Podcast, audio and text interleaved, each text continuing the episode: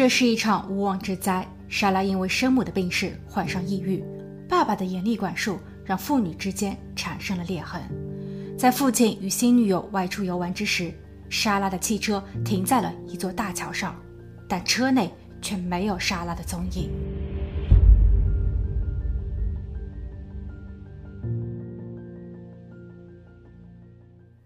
哈喽，大家好，我是鬼灵异。今天的案件发生在新泽西内普顿县。二零一六年十二月三日凌晨两点四十五分，贝尔马大桥上出现了一辆浅褐色的轿车，它好像是被人遗弃在了这里。车门没有上锁，钥匙还挂在车上，但汽车的主人却不见踪影。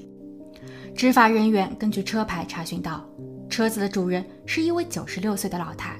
由于夜已深，不方便打搅他，执法人员给老人的儿子麦克打了个电话。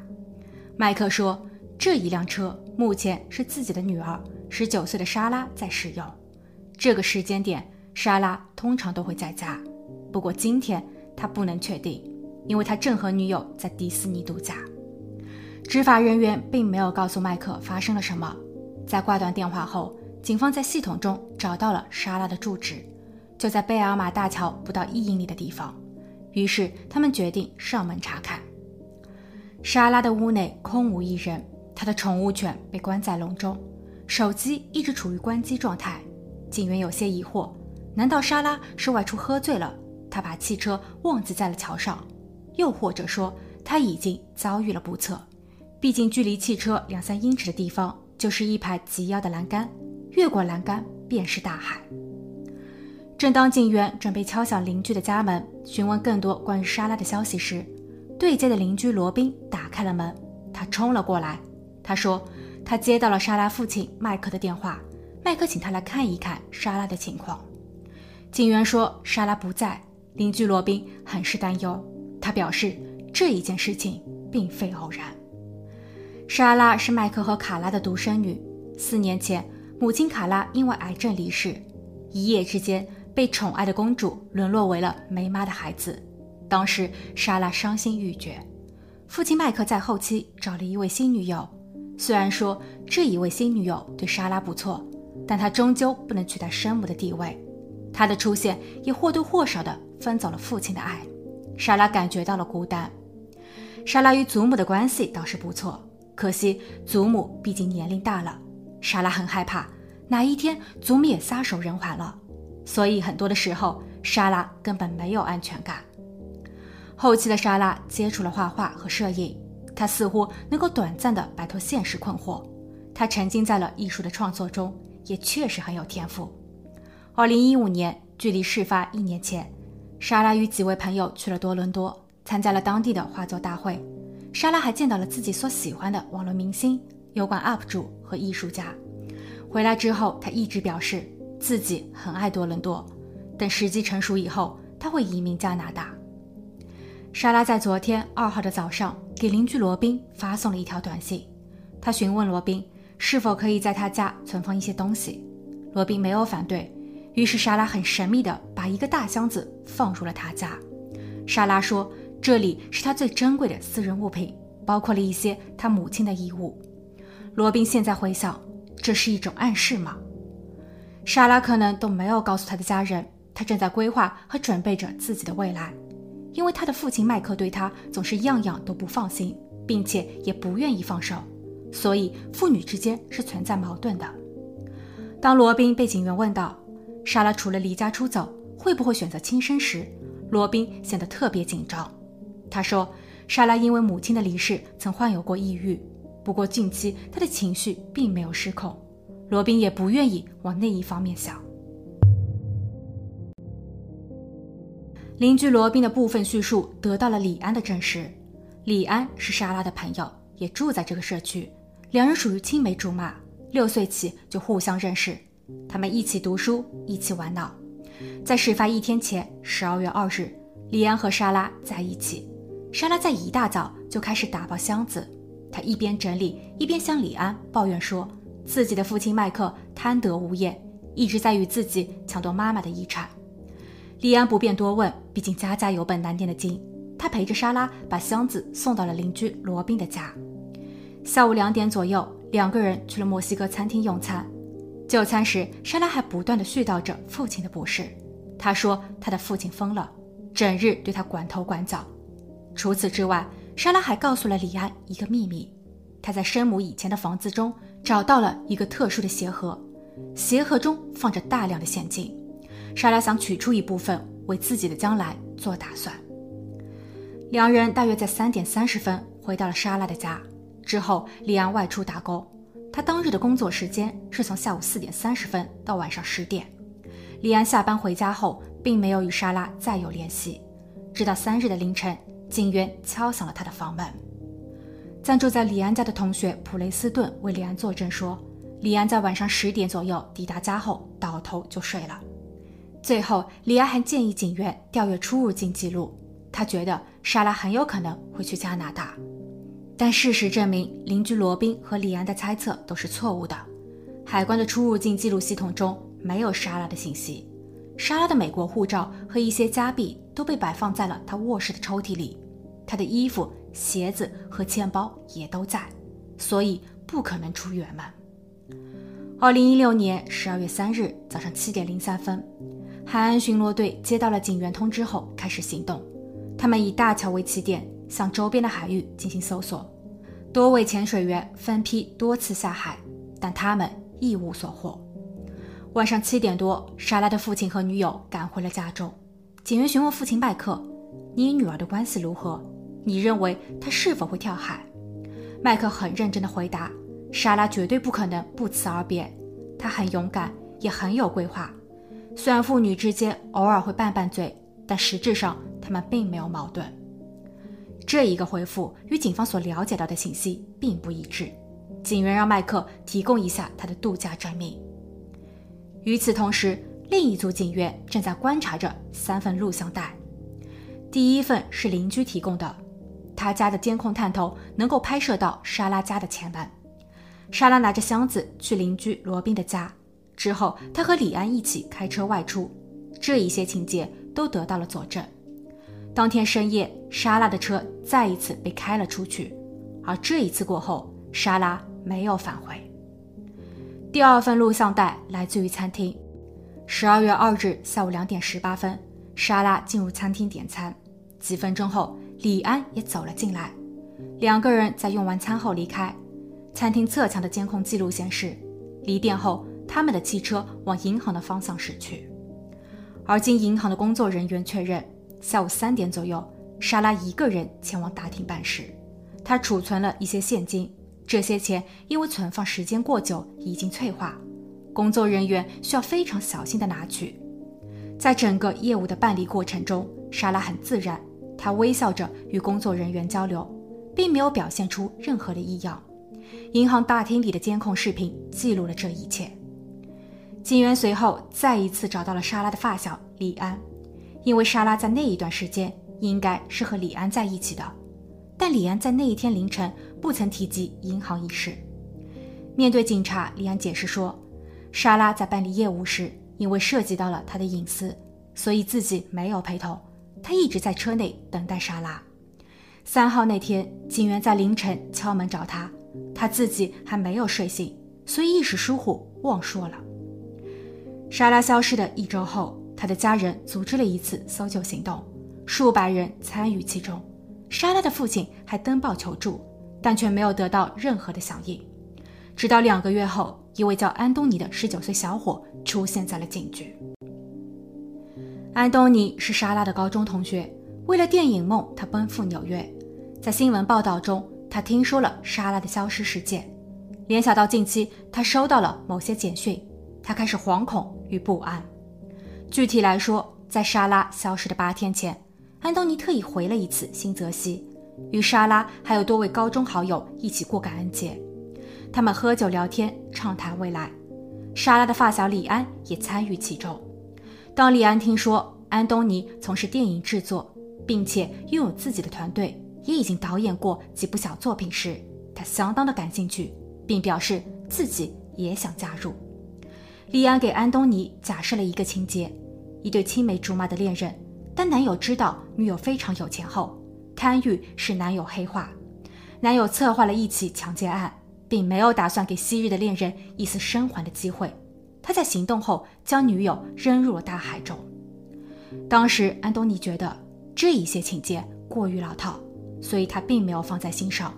但就几天前，李安通过网络给安东尼留言，他询问警方是否有向安东尼问话，这让安东尼立马联想到了莎拉的失踪。莫非李安将电影情节真实的演绎了一遍？警方询问安东尼是否愿意当线人与李安对峙，从而套出更多的线索。安东尼答应了。警方为安东尼准备了迷你监控设备。之后，安东尼把李安约在了自己的车内。李安上车后，神秘兮兮的，他检查了一下安东尼的车，说是为了防止他们接下去的对话被人听到。但幸好，李安并没有发现迷你监控装置。在聊天的过程中，警方接听到了一个出乎意料的答案：原来不仅仅是李安与莎拉的失踪有关。他的好友兼室友普雷斯顿也参与了其中。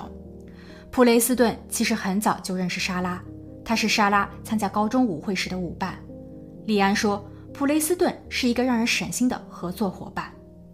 警方随即逮捕了李安和普雷斯顿，两人一开始拒不承认，他们口径一致，反告安东尼在搞鬼。接着，警员提出了认罪协议，可以免去普雷斯顿的重罪起诉。但他必须毫无保留地说出真相。普雷斯顿表示同意。二零一九年一月，站在法庭上的普雷斯顿说出了整个案发经过。他说自己和李安早在十一月初就已经对莎拉有了非分之想。莎拉因为母亲的遗产，她的存款额起码有两万五千美元，这是莎拉亲口告诉大家的。而近期，莎拉一直嚷着要去加拿大发展，所以普雷斯顿和李安认为。莎拉已经很富裕了，他们也想要得到这一笔钱。案发前，普雷斯顿和李安购买了无法被追踪到的对讲机，他们一直在等待一个下手的机会。十二月二日，李安去了莎拉家，莎拉正在做清洁卫生工作。李安试探性的问道：“你的父亲麦克不在家吗？父亲和你的关系最近还好吗？”莎拉一声长叹。在聊天过程中，李安还得知。莎拉最近在妈妈家找到了一个放满钱的鞋盒，这再一次激发了李安的邪念。他劝莎拉要为自己留一手，不要给父亲知道，把钱分为三份：一份存银行，一份放在自己的秘密保险箱中，另一份仍然保留在鞋盒中藏起来。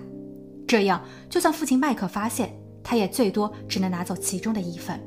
莎拉采纳了建议，并在李安的眼皮底下。拿出了私密保险箱和鞋盒，李安记住了他的摆放位置。当莎拉和李安从银行回家后，李安开始了行动。他用自己的衬衫作为工具，勒住了莎拉的脖子，然后还用手机倒计时半小时。他感受到了莎拉的挣扎越来越小。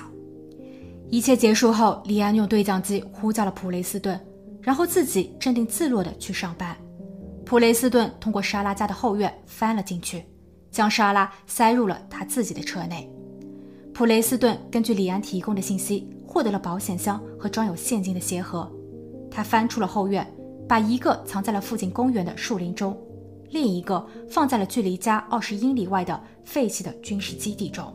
只是让他们没有想到的是，所有的钱加起来才一万多。晚上，李安在下班后再一次翻入莎拉家，并将莎拉的车开到了大桥上。普雷斯顿则开着另一辆车跟在后面，两人合力把莎拉扔入了大海。他们甚至还听到了莎拉撞击桥墩的声音。此时，李安的律师则表示，这完全是诬陷，是没有根据的指控。十二月二日，李安与莎拉仅仅在四点前待在一起。李安离开莎拉家时，莎拉还是好好的，但莎拉真的很想尽快搬离新泽西。他和父亲麦克的关系很僵，莎拉对父亲已经到了忍无可忍的地步，所以他才主动把装有私人物品的箱子送往邻居罗宾家。他打算在这几天就搬离这里，所以至今为止，没有人知道莎拉在哪里。如果像普雷斯顿所描述的那样，莎拉是被扔入大海的，那么海上巡逻队为什么在海里什么都没有找到呢？律师还请出了他的证人。是一位叫凯文的高级工程师。据凯文回忆说，他在2016年12月3日大约五点左右送儿子去上学，在途经大桥时，他看见了大桥上停放着一辆车，车边站着一个漂亮的女子，她穿着高跟鞋、皮夹克。女子在与凯文的目光交集后，立马低下了头。凯文确认，他看到的就是莎拉和他的车，所以普雷斯顿所说的都是谎言。律师还认为，普雷斯顿的认罪协议只能说明一点：他才是唯一的作案人。他在五点过后找到并解决了莎拉，然后栽赃给了李安。至于警方所提供的李安在安东尼车内的对话录音，律师表示。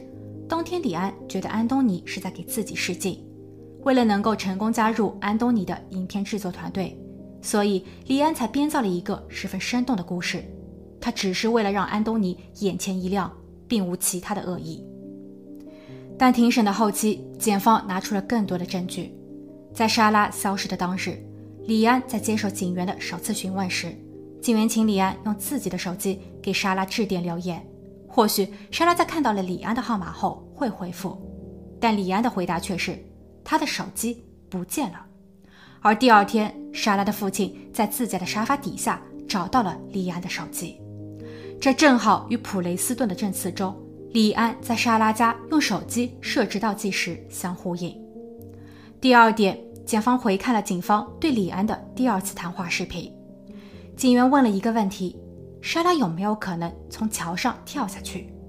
李安的回答是：如果我知道他会跳下去，那么我在那天不可能去上班。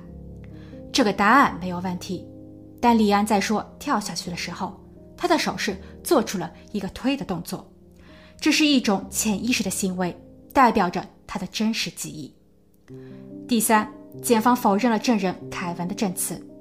凯文称自己在三号五点时。见到了莎拉和他的车，但根据警员的记录显示，莎拉的车在凌晨三点多就已经被拖走了，所以凯文的记忆出现了偏差。最后，据调查，李安长期服用违禁品，在事发时他很缺钱，而李安被捕后，警方在他的钥匙圈上发现了一把钥匙，他可以打开莎拉的保险箱。二零一九年二月二十六日。在总结陈词时，检方向陪审团展示了一些感人的照片。